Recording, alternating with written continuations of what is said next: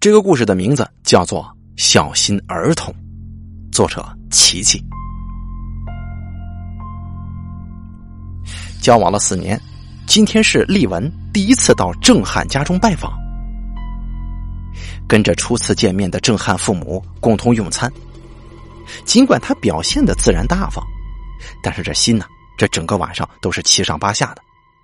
他规矩的连吃饭都非常少啊。用餐完毕，为了给郑汉家中的人留个好印象，丽文自然是抢着去洗碗了。而郑汉的妈妈客气的推辞了，把他赶到客厅去看电视。郑汉的爸爸正好到房间里接电话，留下丽文跟郑汉独处，让他紧绷的神经放松了不少。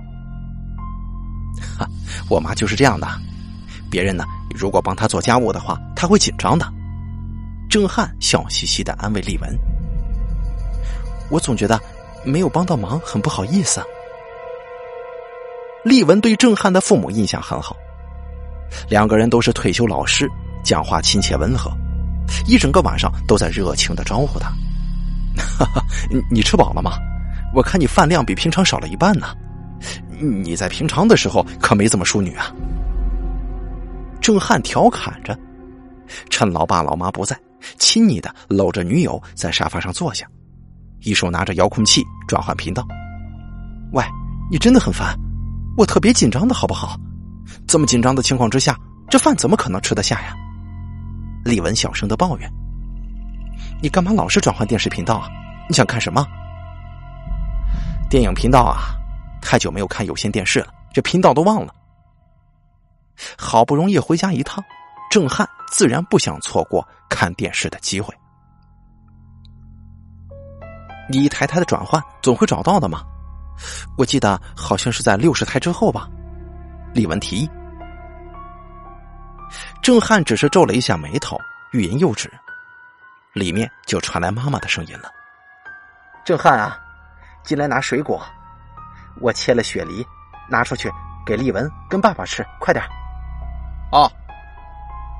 郑汉丢下遥控器就跑进厨房了，扔下丽文一个人在客厅。他有些无聊，索性拿过遥控器，想替郑汉转换到电影频道。他转着电视台，一节一节的跳着号。屏幕上突然出现了迪士尼的《阿拉丁》旋律。他非常喜欢迪士尼的卡通《阿拉丁》啊。丽文忍不住停下了遥控器，愉快的看了起来。书房的门传来细微的声音，郑汉的爸爸出来了。丽文赶紧正襟危坐，正想打个招呼呢，却听见一声暴怒的吼声：“你在干什么？”刚才斯斯文文的爸爸不知道看见了什么，突然像是发了狂一样的冲过来，把正要开口的丽文。给吓傻了。只见郑汉的爸爸冲到电视机旁边的插座上，迅速切掉了总开关，电视瞬间黑屏，客厅鸦雀无声了，只剩下郑汉的爸爸惊恐的喘息声。你是怎么了，爸？大呼小叫的。郑汉走了出来，他莫名其妙的看着脸色诡谲的两个人。谁让他碰电视的？郑汉的爸爸厉声问着。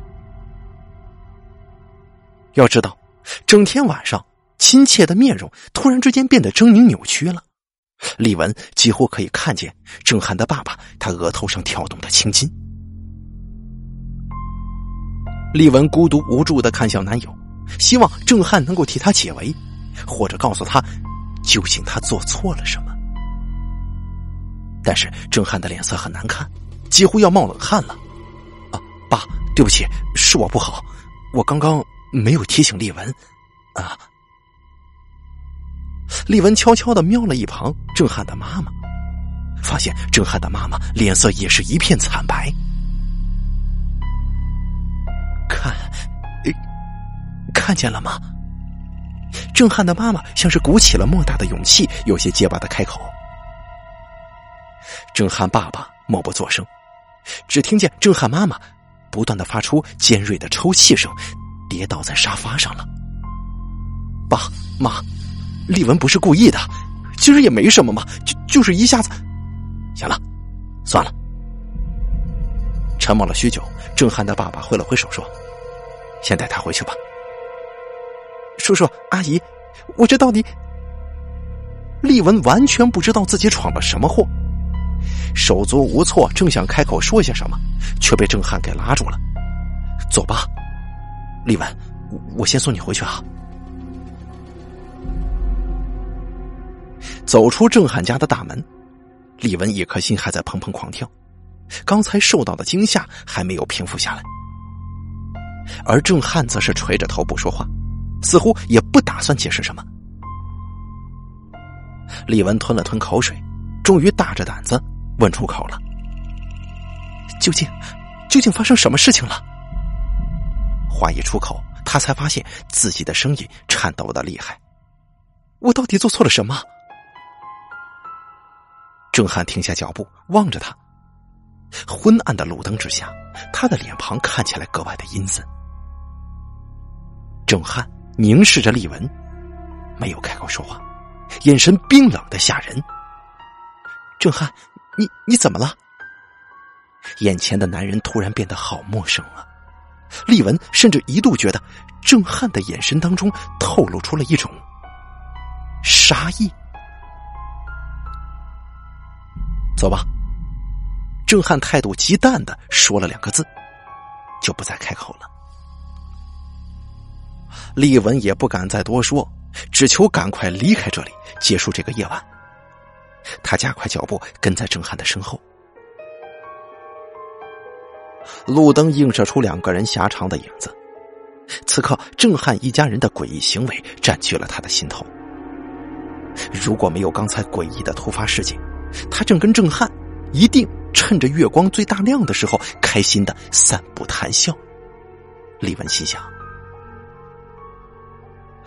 郑汉的家在老式的住宅区当中，巷子窄小，规划不良。郑汉领着他到附近的停车场开车。这个停车场充其量也只是废弃的矮平房，被拆了前门墙壁。留下三面墙跟岌岌可危的天花板撑着，无人照看的停车场，水泥地板破裂的缝隙处，甚至连野草都长出来了。黄昏的时候，郑汉开车送他过来的时候，他没觉得这里有什么不妥的。郑汉还开朗的跟他介绍：“我们这儿巷子太小了，刚好有块地可以停车，不然我家那里一旦停车。”整条巷子是没人过得去的。这便利的停车场此刻漆黑一片，只靠着附近的路灯映照，透进一点点光，散发出诡谲的氛围。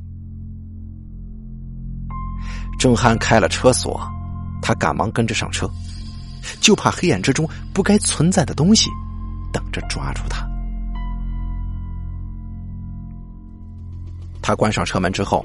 郑汉发动了车子，车头灯一亮，只见车头灯照亮的灰色水泥墙上，映照出了四个歪歪扭扭的血红色大字：“小心儿童。”这四个字他来的时候并没注意到，原本只是简单的警语，但是丽文却莫名感觉到一股寒意划过脊背。这么大的字，就在郑汉的车子前面，他那个时候怎么会没看到呢？郑汉似乎察觉到他的异样了，看了他一眼，不知道是不是错觉，李文似乎看见郑汉的脸上闪过一抹笑意。李文真的很想问怎么了，可是平常可以轻易说出口的话，到现在。却一个字也说不出来了。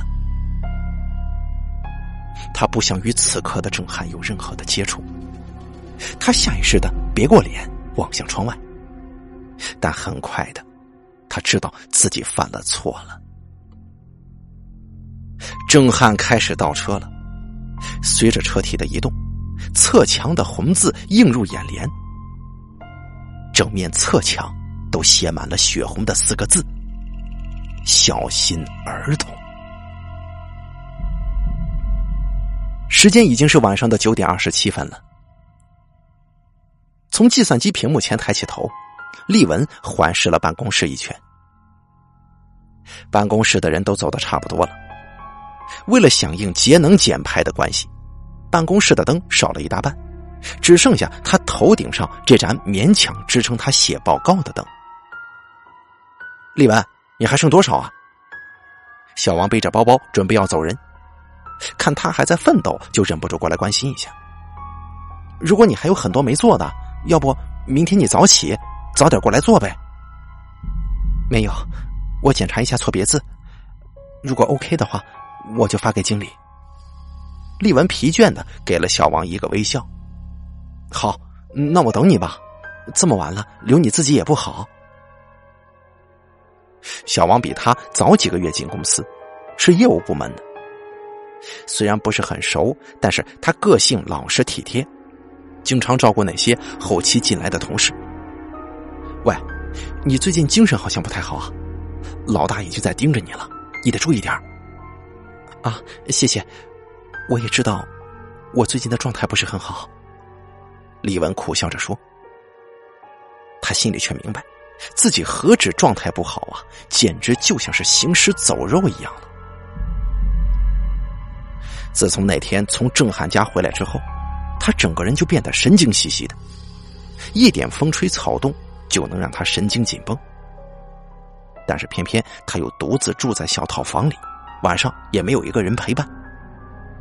到了夜晚，整间屋子的灯都亮着，但是也无法壮胆让他安心睡眠。简单来说吧，他失眠了，症状比较严重。已经持续一个多星期了。喂，你是不是跟男朋友吵架了呀？小王很突兀的问。没有，我们没有吵架。他觉得能有架可吵的话是一件好事。可是他跟郑汉只是不再说话，不再联络，不再见面而已。从那天之后，郑汉像是消失了。一个电话也没有，也不会像是从前一样偶尔会到小套房找他。郑汉音讯全无了，而他呢，在心里深处竟然为此暗暗松了口气。啊，这倒不是说他不爱郑汉，而是那天晚上异常的一切让他情愿暂时遗忘他的存在。等等吧，等再过一段时间，等他们都冷静下来再说。他在心里如此安慰自己。丽文检查过资料档案，夹带附件发出之后，就草草的收拾了一下，也不耽误小王的时间。这么晚了，我送你回家吧。两个人把公司的灯熄了，大门锁上。小王开口说：“反正顺路，我送你。”啊，谢谢啊。李文没拒绝。他疲倦的没有体力再去搭乘公交车，一路颠簸回家。再说了，小王回家的方向的确是跟他顺路的，这并不是第一次搭顺风车了，他也就没什么好拒绝的。两个人坐着电梯到了地下一楼，刚踏出电梯门，小王就啊了一声：“哎呀，我我居然忘记拿钥匙了，你等我一下。”也没等他回应。小王就急忙按上关门键，暗红色的电梯门在他跟前就关上了，而他被遗弃在地下室的电梯间里，一片死寂。那种不舒服的紧绷感又出现了，他把视线从暗红色的电梯门移开，左手边是一扇开启的铁门，通往楼梯间。另一边则是需要刷卡的铁门，隔开停车场跟电梯间。这贴心的安保措施，此时此刻却把他独自隔离在这昏暗的楼梯间跟狭窄的电梯间当中。他撇过头，看了一眼电梯旁的数字，公司在十三楼，数字显示到七楼了。电梯没爬几楼，丽文却觉得自己好像在这儿已经过了几个小时了。或许是这里空气不流通的缘故吧，也或许是他应该先离开电梯间，到外头的停车场等小王。这停车场是住家大楼跟商业大楼的共享，说不定偶尔会有住户进出，感觉不会那么糟糕。李文想着，决定还是先出电梯间好了。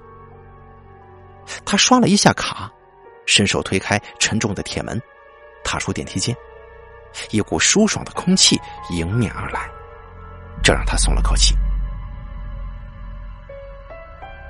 一阵铁门开启的声音响了起来，一辆银白色的轿车从弯道转了进来，从前方缓缓驶过。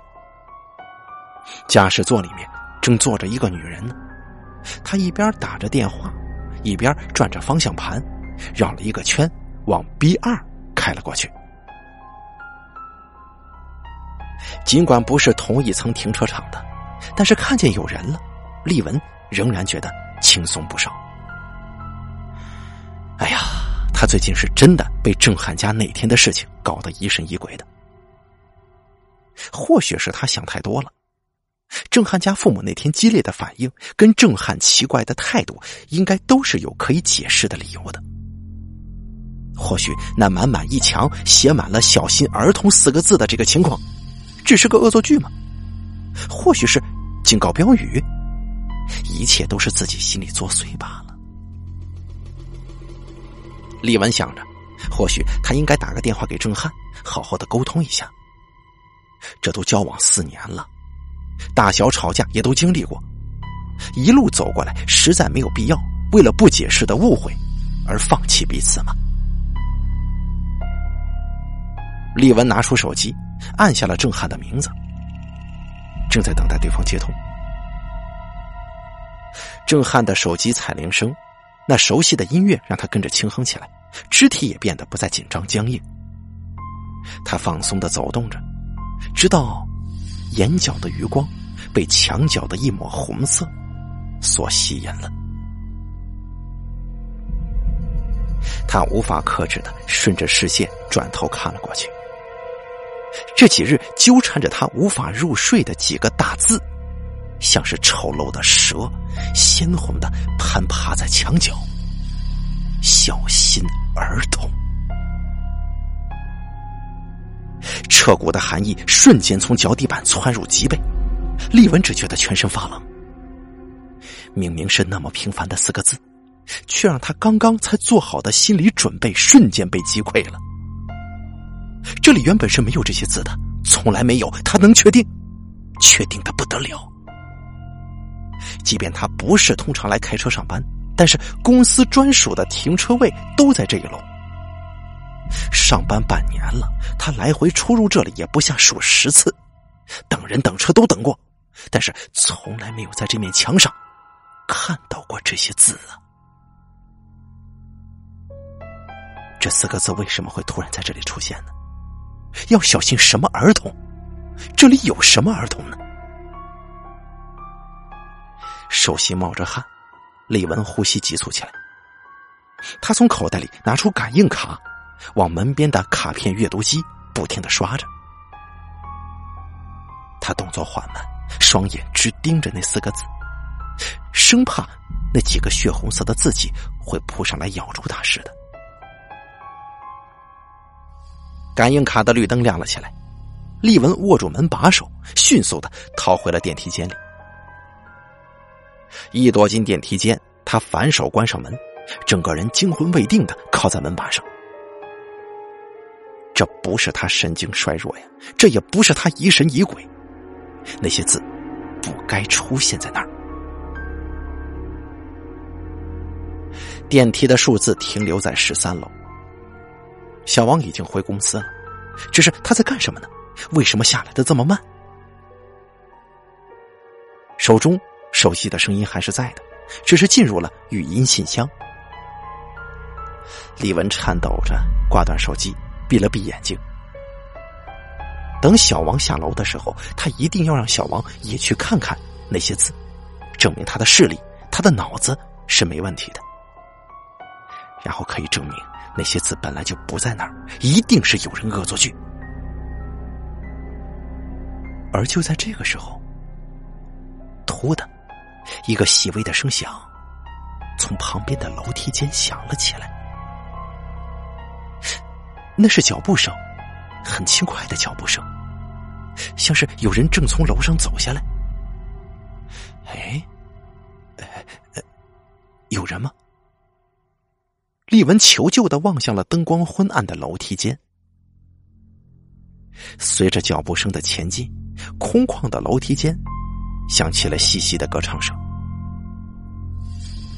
丽文凝神静听，他模模糊糊的听出了歌词：“三轮车跑得快，上面坐个老太太。”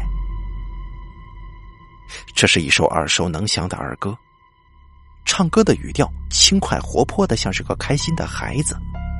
可是，可是此时此刻，这个声音却是低沉的，有些苍老的男人嗓音。要五毛，给一块，你说奇怪不奇怪？嘿嘿，三轮车跑得快。啊！这语调和声音之间的落差，形成了一种令人毛骨悚然的诡谲感。李文再度绷紧了神经，脚步声越来越近了。他不自觉的紧握住手机，视线的焦距仍然在空荡的楼梯间。恐惧随着那格格不入的歌声溢满上喉头。他觉得自己快吐了，可是他却并没有移开视线。内心深处，他必须要证明，必须要亲眼看见。就像是小时候在黑暗当中醒来，以为床头趴着女鬼，鼓起勇气摸黑去开灯，才发现是布偶的影子一样。他不能再置之不理下去了。最近那些毫无道理的诡异事情，已经占据了他所有的思绪。他不能轻易的投降了，而那个脚步声也越来越近了。昏暗的楼梯间露出了一个戴着鹅黄色小学生帽子的头颅，吹得低低的。李文动弹不得，只听见自己剧烈的心跳声。要五毛，给一块。你说奇怪不奇怪？随着唱歌的声音，那身影随着前进的步伐露出了全貌。那是一个很怪异的人影。楼梯间的灯光昏暗，离电梯有点距离，但并不能完全看清那个人的模样。但光是模糊的身影，就让他的心跳差点停止。那是一个身高大约有。一百三十公分左右的矮小人影，他穿着小学生的制服，白色短袖衬衫，深蓝色短裤，戴着古老的鹅黄色小学生帽子，帽子底下的头却异常的大，并不是比一般人来的大，而是这样大小的头颅放在小学生的身体上，显得比例十分怪异。但是再仔细看过去，比例古怪的不只是那颗头颅，还有短袖白衬衫之下露出的两条手臂。那两条手臂又粗又长的，跟瘦小的身躯完全不相称呢。那个人影始终没有抬头，唱着歌，步履不稳的跌跌撞撞踏上了楼梯的转角。李文觉得时间流动的好缓慢呢，那个人好像花了好几个小时才走完了那几步路，他的鼻尖也沁出了汗水，像是终于意识到他的存在一般。那个小学生的身影在转角处停了下来，摇摇摆摆的转过了身子。他停了半晌，突然朝他走近。他停在了楼梯间跟电梯间的交界处，躲无可躲了，丽文整个脊背紧紧的贴在冰冷的铁门门板上。那个人影只离他有几步的距离，他始终垂着低低的头颅。终于，在电梯间明亮的灯光之下，头抬起来了，让丽文毫无选择的看了个清楚。那是一张四五十岁左右中年男人的脸，头上戴着过小的学生帽，用两枚长钉子钉在额头上，两道鲜红的血迹挂在脸颊旁边他一脸天真无邪的模样，笑嘻嘻的看着他，过长的手臂吃力的抬了起来，朝他伸展，来，一起玩吗？嘿嘿嘿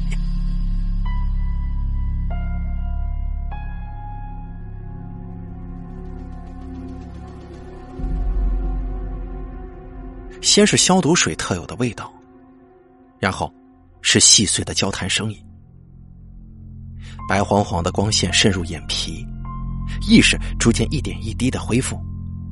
丽文慢慢的睁开了眼睛。哎呀，丽文醒了。这是曼如的声音，是她在公司里面最要好的女同事。曼如圆润的脸蛋映入眼瞳，随即一旁的男人抢过了他的注意力。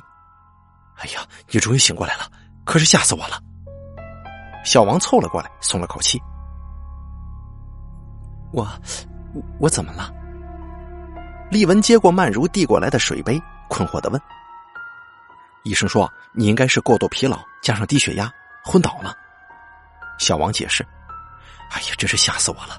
我不就是上楼拿个钥匙吗？也没几分钟。下来之后，我就看见你躺在楼梯间，我差点以为你你怎么了呢？”楼梯间，这三个字瞬间唤醒了丽文昏迷之前的最后记忆。那个诡异恶心的人。丽文，你怎么了？你脸色好苍白啊，不舒服吗？要不要我叫医生过来？见丽文脸色不佳，曼如担忧的问着，但是丽文却置若罔闻，反而拉住了小王的手，急切的问道：“我我在楼梯间吗？我不在电梯间的吗？我明明是在电梯间的呀！”他最后的记忆当中，他是在电梯间里的。而距离楼梯间，或者说那个小学生装扮的男人，至少有六七步的距离，这怎么会？你怎么了？你真的是在楼梯间的？小王对丽文激烈的反应感到不理解，但是却仍旧耐心的解释。而且你整个人躺在下楼的楼梯前面，特别危险呢。要是一个不小心啊，我看你整个人就能滚下去。小王话才刚说出口，丽文原本惨白的脸色更是面如死灰了。小王的话打碎了他心底那一点点的希望。他希望那个人并没出现过，可能并不是他的幻觉，可能那个人不但不是幻觉，而且在他昏倒之后，那个人很可能擅自把他移动到楼梯间了。那个男人诡异的脸浮上了脑海，一想到他可能触碰过自己，丽文就感到一阵作呕。他瞥见自己的外套，有一个想法一闪而过。他赶忙拿过外套，翻向背面，浅色外套的背面上有着明显在地面上拖拽过的痕迹。小王，丽文的声音止不住的颤抖。但是他却强迫自己，非得问个明白不可。小王，你你有没有看到，看到什么人，或者说是小孩子在楼梯间啊？没有啊，没有人。小王否认了。你要不要先休息一下？你看起来真的很不对劲呢。不。李文深呼吸，问了下一个问题。在电梯间出停车场的那个地方。有一小段楼梯，在转角那个位置，你有没有看到过“小心儿童”四个字啊？是红色的字体。你说你连日失眠，又疲劳过度，产生幻觉也是很有可能的。这些症状啊，只要多休息一会儿就会消失。我给你开了一些助眠的药物，好好睡觉啊！以后啊，不要太累了，作息正常就行。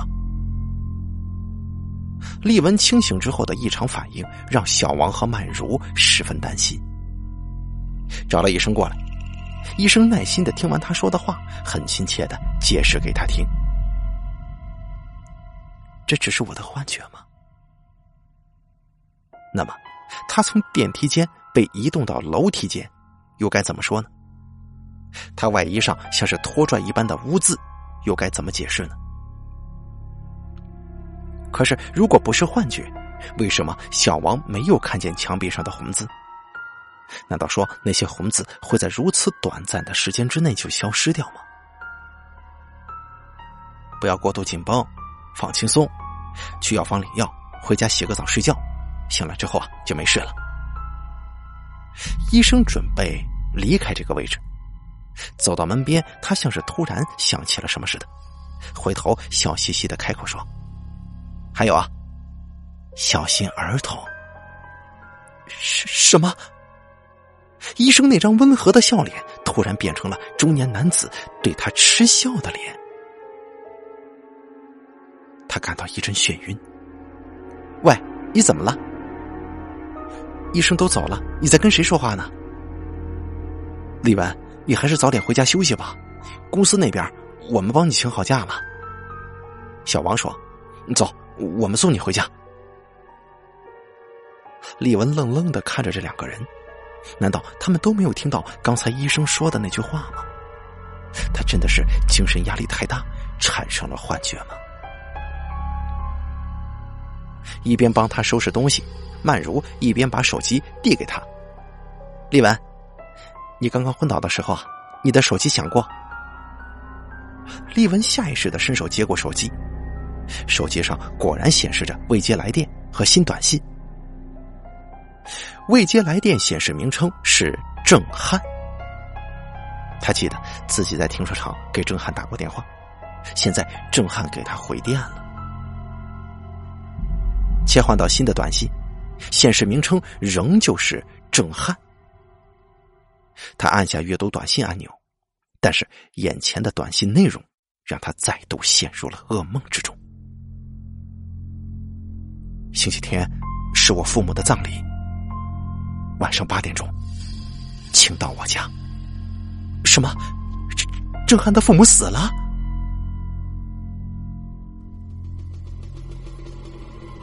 接下来的几天，丽文的幻觉并没有如同那位医生所说慢慢消失。他不再看到“小心儿童”四个字。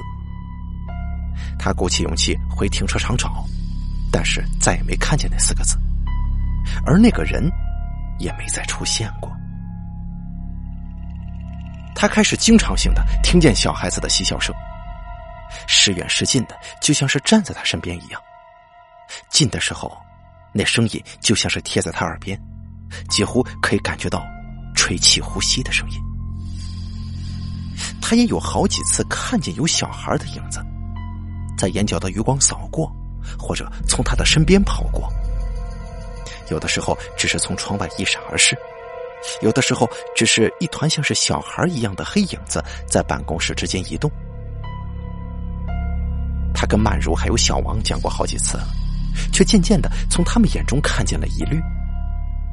估计他们多半是觉得自己疯了吧。于是他再也不多说，整个人变得更加沉默，以及阴沉。夜晚来临的时候，他开始习惯性的服用安眠药，并且开着电视机睡觉。其中一个夜晚，可能是安眠药的剂量不足吧，他在半夜清醒，整个晚上都睁大眼睛看着背对着他的小女孩，站在他床前，自言自语，独自嬉笑。李文隐约明白。这一切的奇怪现象跟那天去郑汉家脱不了干系。可是郑汉自从通知他葬礼的短信之后，就不再跟他联络了，手机也是持续关机当中。他没有胆量直接闯入郑汉的家，只能煎熬的等待着葬礼的那日来临，好问清楚这一切的来龙去脉，以及那天晚上他究竟做错了什么。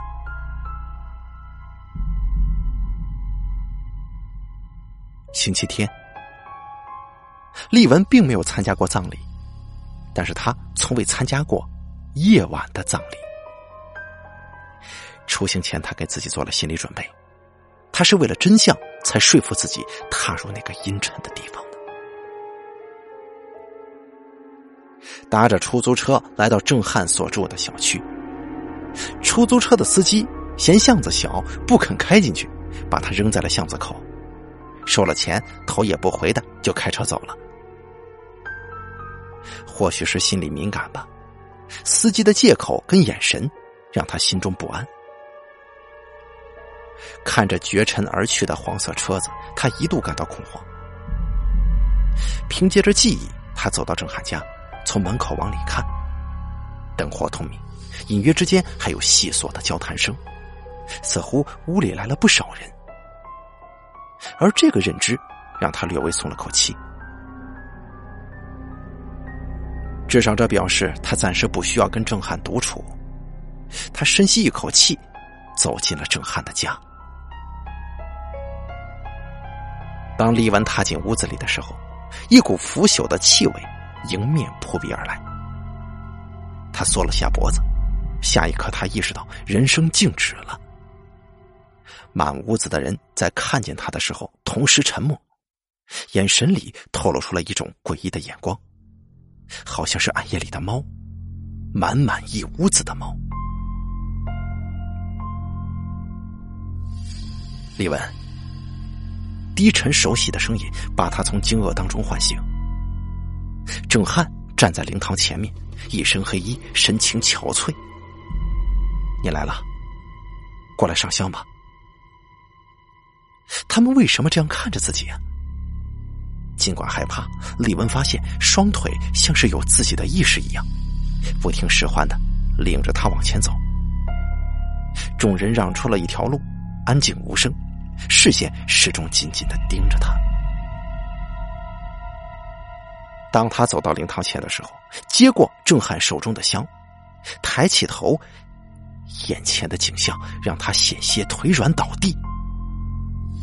灵堂上正是郑汉父母的照片，照片当中的郑汉父母仍旧是那天见到的模样，只是除了那一记一般涂白的脸、艳色的腮红，两个人僵硬咧嘴、夸张的笑容。而真正让李文发冷的，是遗像当中郑汉的父亲，他的头上戴着。不应该说是盯着一顶鹅黄色的小学生帽。郑汉的母亲被盯上鹅黄色的女生圆盘帽。仔细看钉子的地方，似乎隐约还透着几丝血痕呢。啊！一股恶心扭曲的违和感让丽文差点反胃。他一定是在做梦，这一切一定又是他的幻觉。低下头，丽文这才看见眼前放着两口儿童大小的棺材。你想要瞻仰遗容吗？郑汉用毫无起伏的声调开口：“不，我我不需要。”李文颤抖的往后退，他无法想象眼前尺寸过于短小的棺材要怎么装入郑汉父母的身躯呢？郑汉面无表情的看着他，半晌才对着屋里的人群开口：“感谢各位来参加家父家母的葬礼。”郑汉鞠了个躬，又说道：“今天的葬礼告一段落了，请大家早点回家休息吧。”屋里的人就像是没有感情、没有生命的物体，快速安静的散开了，留下了郑汉跟站在灵堂前的丽文。他该走吗？他可以走吗？丽文僵硬的站在原地，不知所措，想开口打破沉默，但是却不知道该从哪句话说出口。他该问郑汉父母的死因吗？他可以问他们的死是不是跟那天他在郑汉家中做错的事情有关吗？还有，为什么遗照跟棺材会是这个样子呢？他不敢问。灵堂前的两盏蜡烛晃动了两下，丽文瞬间有一种错觉，似乎遗像当中的两个人笑得更开心了。他连忙别过了头。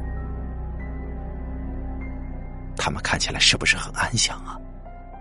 郑汉的声音突然在他身后响起，李文惊跳转身，发现郑汉站得极近，让他几乎要撞上他了。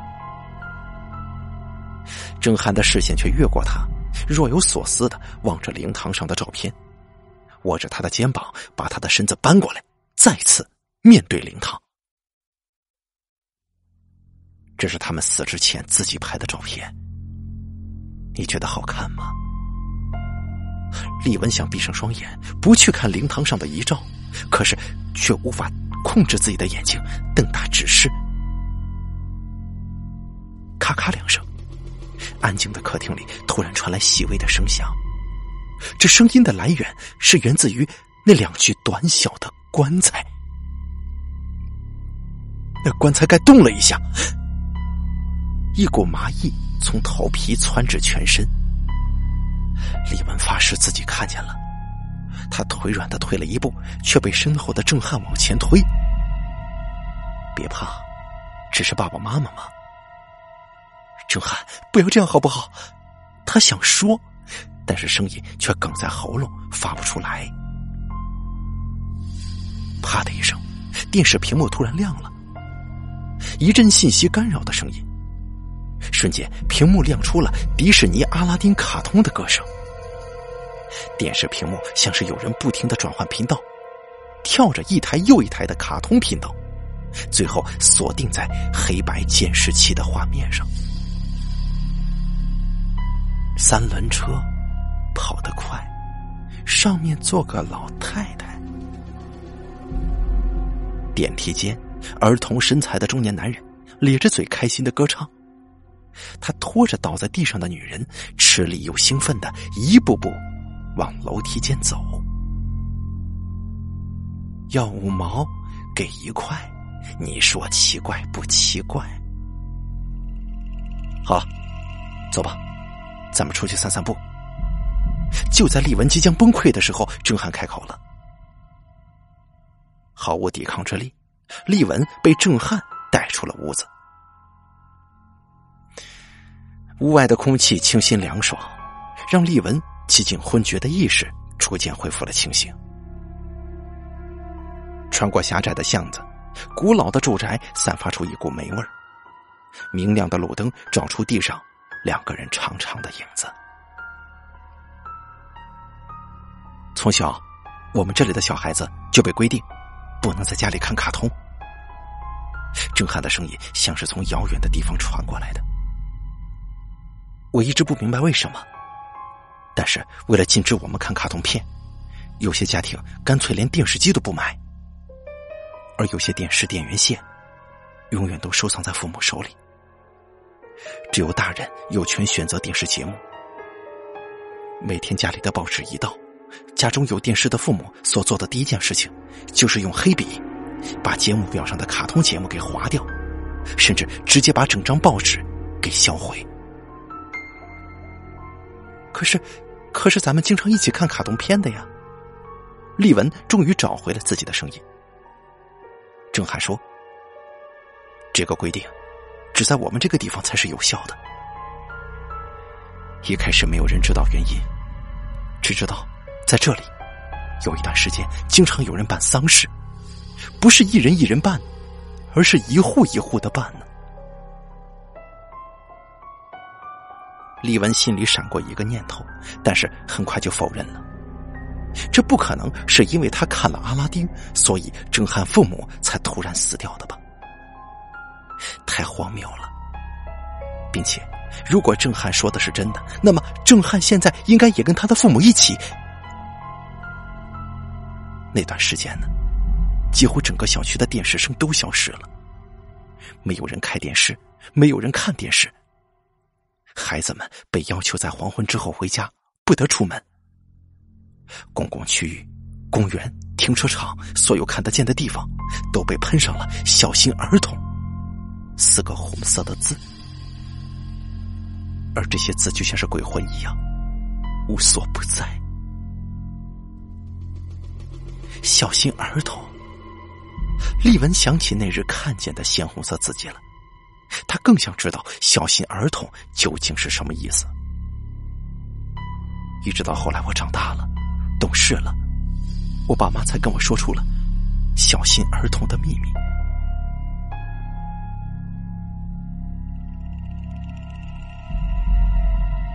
从很早的某个时间开始，台湾兴起了一股大家乐彩票的风潮，赌风之盛几乎成了全民的潮流。随之而兴起的求名牌更是疯狂激烈的蔓延，从大庙、小庙、阴庙到路边的石敢当、路镇，全部都成了赌徒们的一日信仰。大家乐这股风潮，自然也烧进了新园里这个人口不多的小地方。街头巷尾的主妇们忙完家事，就开始研究名牌、买小报、解梦，拿放大镜研究报上歪斜的图样。只要听说有用，什么传言、什么秘方都会往上用。而在这一年呢，新园里搬进了一个神秘的男人，单身。中年寡言，只在黄昏之后出门。男人搬入之后两个月，左邻右舍陆续传出中奖的好消息。渐渐的呀，闲言碎语就逐渐蔓延了。听说男人是个有修为的人，他替邻居下了秘术，所以得了名牌。这传言一出，所有买彩票的赌徒们都听得心里痒痒。直到有人真的中了大家乐头彩，抱着千万彩金连夜搬走，那股热潮才突然爆开的。几个熟悉的家庭主妇瞒着丈夫偷偷上门，请教男人名牌。那个男人说：“没有名牌，我只有小鬼。我的小鬼会不会报名牌，我就不知道了。”男人的否认和暧昧的说辞，让几个主妇心中更加深信他的能耐。那要怎样才能有小鬼啊？一个主妇大着胆子问：“要多少钱？”我不收钱不收礼，我只要帮我的小鬼找个永远的家。我的小鬼甚是可怜呐，只要你们肯发誓好好的对待他们，成为他永远的家人，你。就可以拥有小鬼。啊，好，我发誓，我永远会对他很好的，三餐供奉，待他如亲子。一个又一个的居民来了又去，闪烁着贪婪的目光，发着相同却无心的誓言。我会永远爱他的，我会待他如自己的亲儿子一样，只要他能够一直给我名牌，带给我财富。而后面这句话。众人默默的放在心里了。家里养了小鬼，这是黑暗中的秘密。居民们彼此不说，但是却心照不宣。渐渐的，新园里开始经常性的出现中奖的消息。中的奖或许不大，但就像是春天的花一样，开了遍地。这家那家大奖小奖纷纷开出来了。新园里在短短的时间内富裕了，有人换了新车，有人买了新家电，每个人都快乐起来。只是除了新园里的孩子们，妈妈，晚上有个男生一直在床边看我，好恐怖啊！你想太多了。妈妈，那个男生昨天晚上把我踢下床了，不可能有这种事儿，别乱说。妈妈，那个男生晚上一直尖叫，我不能睡觉，他还捏我打我，他他说要杀了我。孩子的母亲不说话，给小草人喂了血，站在香案前轻声呢喃，温柔无比的跟这个小草人说话：“我好爱你呀，孩子，你好乖，你好聪明的，对不对？你跟妈妈说，下期开奖开几号，好不好啊？妈妈有了钱了，就可以永远的跟你在一起，永远都会爱你的。”有一种说法是，爱越多，这个牌就会越准。孩子呀，爸爸好爱好爱你，让爸爸发财啊，跟爸爸永远在一起吧。连一个不善言辞的男人站在香案前对小草人的时候，这神态都会变得温柔了。女人每天把小草人搂在怀里，细声疼爱，而男人下班回家的第一件事就是跟小草人说话。渐渐的，他们觉察出一些细微的事情，例如，当他们多关爱自己的孩子的时候，小鬼会因为嫉妒而乱给牌，让他们不中奖。比如，给小鬼买玩具，多陪小鬼说话，这个牌就会准一点。于是，他们学习把时间从孩子身上收回，都给这小鬼。他们对孩子有些愧疚，但是仍然想着。小鬼，可是会帮他们赚钱呢。孩子呀，爸妈只是为了让你们过更好的生活，所以才少陪你们一些的。等爸妈从小鬼那里发了财，我们就回到从前的生活，好不好啊？然而，几个月过去了，尽管小奖不断，但新元里始终没有再开出头奖。他们已经尽其所有。付出爱了，所有能够尝试的方法他们都试了，可是仍旧没有人得到全部的名牌，一定是少了什么。所有的居民都有一个迫切的问题：得了头奖的那家人究竟做了什么他们没做的事儿啊？自从养小鬼的风气一开，新园里的人际关系有了微妙的变化。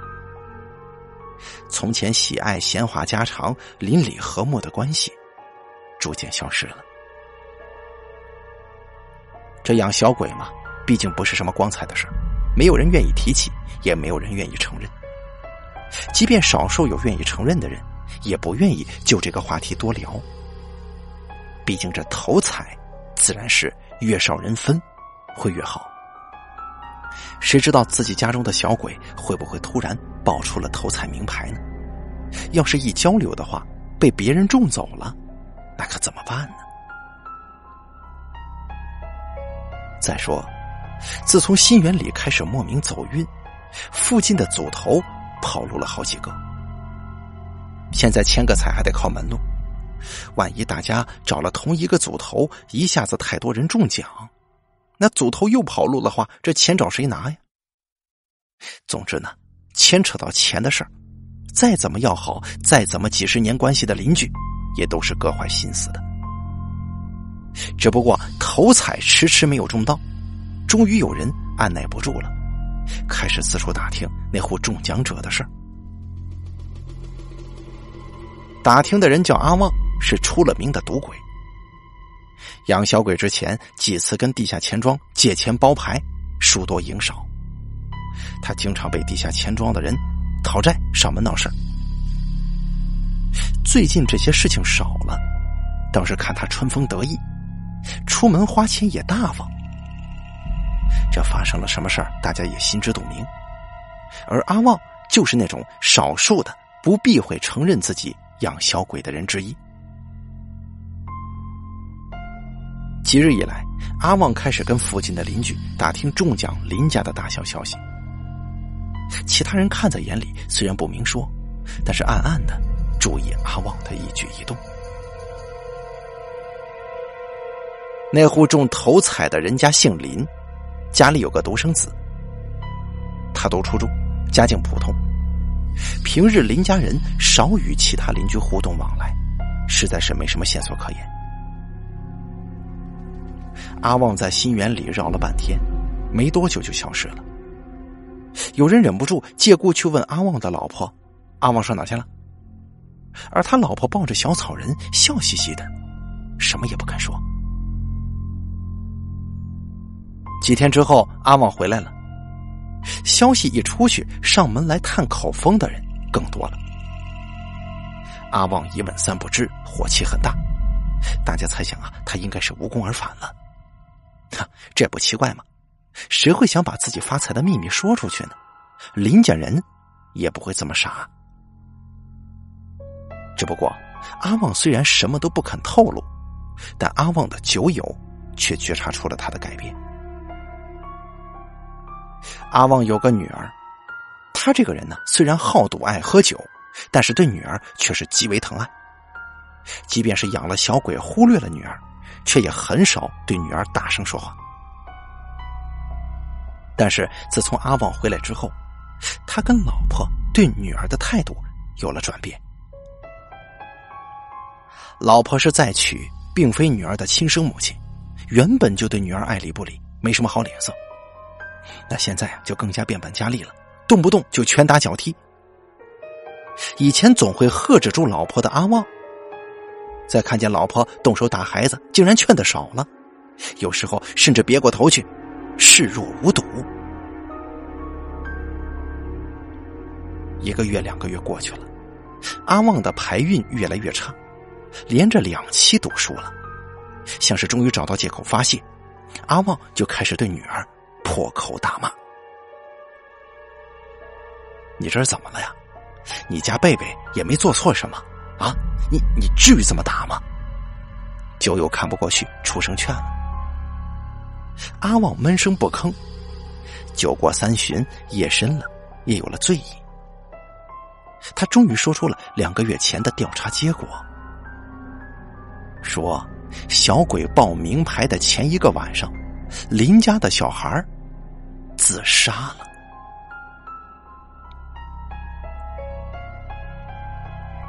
秘密就是这样的，一旦说出口，就必然会流传出去。很快的，新园里养小鬼的人家都听来这个消息。林家之所以中了大家乐头彩，是因为小孩自杀了。那两者之间究竟是不是有因果关系？一开始没有人能确定，连阿旺都也只是猜测而已。但是谣言呢，总免不了添油加醋。传到后来，单纯的推测成了必然的因果，就是小孩要自杀，才能让小鬼给到名牌，中大家乐头彩。这很合理啊。因为想小鬼的人家都知道，小鬼会跟孩子争宠，会有这样的结果，并不意外。真实世界的孩子消失了，小鬼就高兴了，所以他会给你中大家乐头彩的号码，也就是名牌，很合理啊，非常合理。那如果是父母杀了小孩呢？这样也可以吗？这个念头在很多人的脑海当中一闪而过，只是短短的一瞬间，他们很快就为自己可怕的想法而感到羞愧了。怎么可以为了钱杀死自己的小孩子？不可以的。只是这人的脑袋呀，一旦被植入了某种想法，是很难被改变的。孩子的消失能够带来财富。孩子的存在是发财的阻碍。小鬼不吵不闹，可是现实中的孩子很烦，会哭会闹会闯祸。不是故意要对孩子不好，可是他们有的时候真的是很讨厌，很惹人生气，而且他们还不会报名牌，不会赚钱，反而阻碍小鬼的名牌了。一开始只是小小的种子。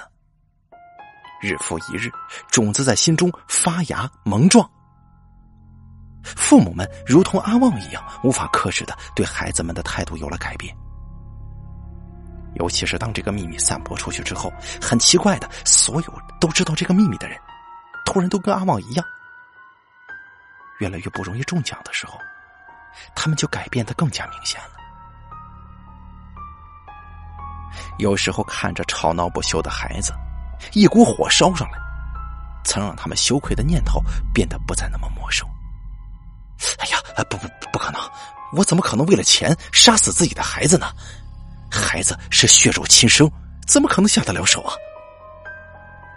他们在心里无数次否定闪过的这个残暴念头。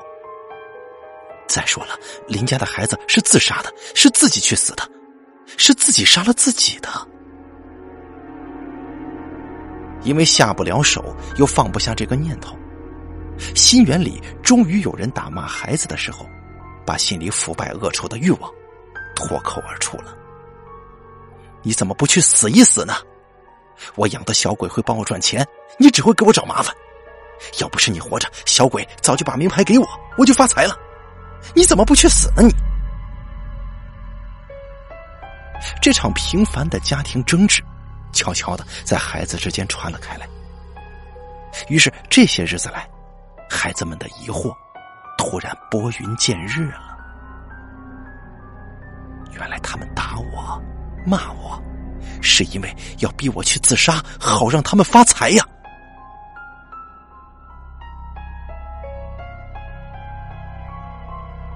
在养小鬼没多久之后，大人们忙着疼爱不存在的孩子，而真实存在的孩子在大人们所不知道的时候，私底下偷偷的聚集了起来。他们抱怨发泄，天马行空的计划过几百次烧死小草人的计划，可是没有人真的敢去这么做，因为每晚在床边、在厕所、在家里每个角落惊吓他们、欺负他们的鬼魂。是那么的真实。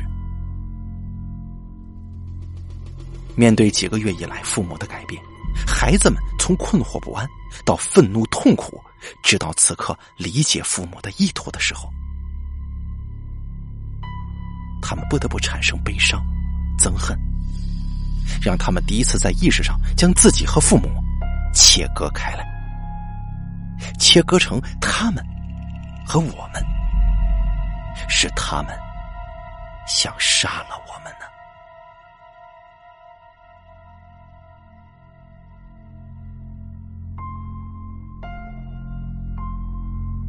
郑汉的故事说到这里，停顿了一下。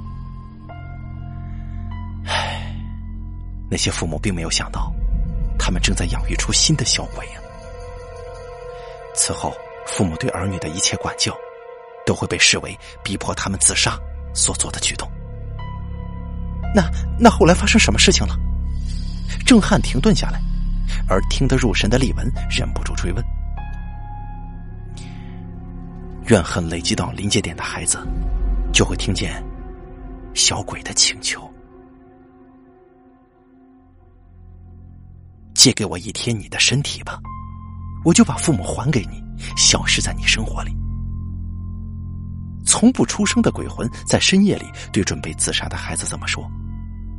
给我一点你的血，让我进入你的身体。当一天有父母的小孩，我我就满足了。真的吗？孩子听见这样的请求，总是天真的同意了。得到允诺的小鬼进入孩子的身体，那就是噩梦的开始。小鬼披着孩子的外衣，走到父母面前问：“你们爱不爱我？”跟小鬼比，你爱谁多一点？这是一个诡异的问题。当他们说“我爱你多一点啊”，那么孩子当中的小鬼就会生气。你们明明发誓永远爱我的，怎么可以爱别人呢？那当他们说“我爱小鬼多一点”的时候，小鬼就会替孩子生气，他们怎么可以因为钱而不爱自己的孩子呢？哦，我我明白了，这是个陷阱吧？听到这儿，丽文忍不住喃喃的说：“那那如果不回答这个问题呢？”他们会回答的，哼，他们一定会回答的。反正不论父母怎么回答，小鬼都不会满意。因为他们的心原本就是残缺的，永远也不会圆满。你们为什么不爱我？为什么不爱我？为什么不懂我要的是什么呢？小鬼的反应像是愤怒，又像是愉快。你们也加入我们吧，变成小孩儿，你们就会懂了。于是，父母互相砍下双脚，卸下双臂之后，将大人的肩宽修得窄窄的，再把双手接回去，塞进儿女的衣服里，大人变成了孩子。新园里的大人们就这样一家一家的变成了孩子。这些孩子开始在黄昏之后出没、玩耍、歌唱，像所有的孩子一样被卡通电视吸引着。因此，仅存的新园里居民从此禁止了孩子们看卡通。郑汉听到这儿，丽文再度觉得脊背发寒。你是骗我的，对吗？这个故事不是真的吧？你怎么会这么想？郑汉笑了，语气格外温柔。不可能砍下双手又接回去的。尽管脑海里很明确的出现了楼梯间那个身材诡异的中年男人，但李文仍然不愿意相信一个砍下的双手又接回去。好像如果信了，这噩梦般的一切就会变成真实。他拼命的想着疑点，拼命的想反驳郑汉所说的一切。而且这样不可能活下来。要是他们死了，那心园里，那心园里发生了那么多这样的命案，怎么可能不被外界察觉啊？一定会传出去的。丽文越说越觉得自己的质疑有道理。而且，你说这里不能看卡通，我们刚刚一路散步走过来，有好几家人都在看卡通片呢。因为这里可以呀。这里可以，但是你说不行。这里是新源里。丽文指着转角的路牌，心里闪过了一丝不祥的感觉。刚刚一路走来都是矮房子，透过铁窗看见里头人家的确是在看卡通。但是仔细回想，他所听到的、看到的卡通，年代都很古老，都是小时候他在看的卡通。这里可以呀，只有这里可以。震撼的声音轻轻的飘了过来，暗巷无光，连个影子都照不出来，像是能把人心里所有的光明都吞没。李文突然觉得双腿发软，再也走不动了。他抬头看见前方有光，光明给了他一线希望。过了转角就有路灯，就有光了。只要能够离开，就好了。还有那些小鬼的事情，你怎么会知道的这么清楚的？丽文想办法找一些话来分散自己的恐惧。你又不在现场，在现场的人都死了，怎么可能有人知道他们说了些什么呢？我怎么会不知道呢？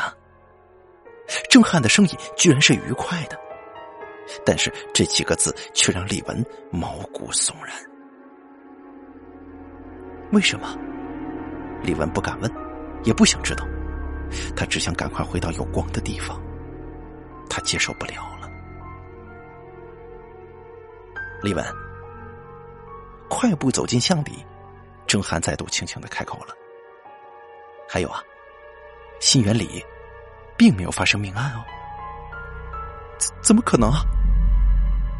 再坚持几步，或许一切柳暗花明了。真的，黑暗当中的郑汉声音有了笑意。真的，没有人死的。终于走过转角，进入了有路灯的明亮巷道。丽文的声音像是注满了勇气。他停下脚步，鼓起勇气，注视着郑汉。如果真像你说的那样，人一定会死的，不可能不死啊！郑汉仍然在笑，可是他的笑在丽文眼中却有一种说不出的扭曲感。可是这样的他，是人吧？郑汉看着他，指着地上的影子，笑嘻嘻的开口了：“你看，他们没有死啊。”下意识顺着他所指的方向看向地面，丽文觉得自己全身的血液都冻住了。地上拉的长长的，是两个人的影子。长长的影子两旁是一个个矮小的影子，矮小的人影就跟在他们的身后。郑汉扶住丽文的肩膀，温柔的扳过她的身子。你看呐，爸爸妈妈都还活着呢。穿着孩子制服的郑汉父母冲他咧着嘴笑，双脚被砍了半截，像个孩子似的站在他身前。还有啊，还有中间楼梯间的中年男子也在，过长的双手。被接在砍了一半的肩头上，动作诡异的再次朝他伸出手。还有呢，还有好多他不认识的孩子们。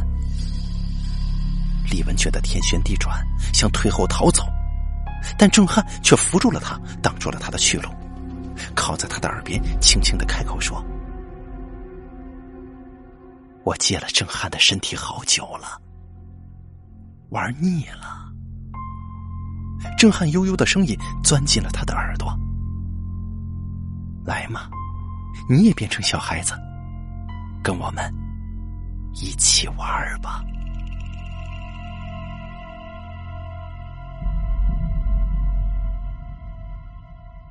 好了，小心儿童的故事演播完毕，感谢您的收听。作者：琪琪，由大凯为你演播。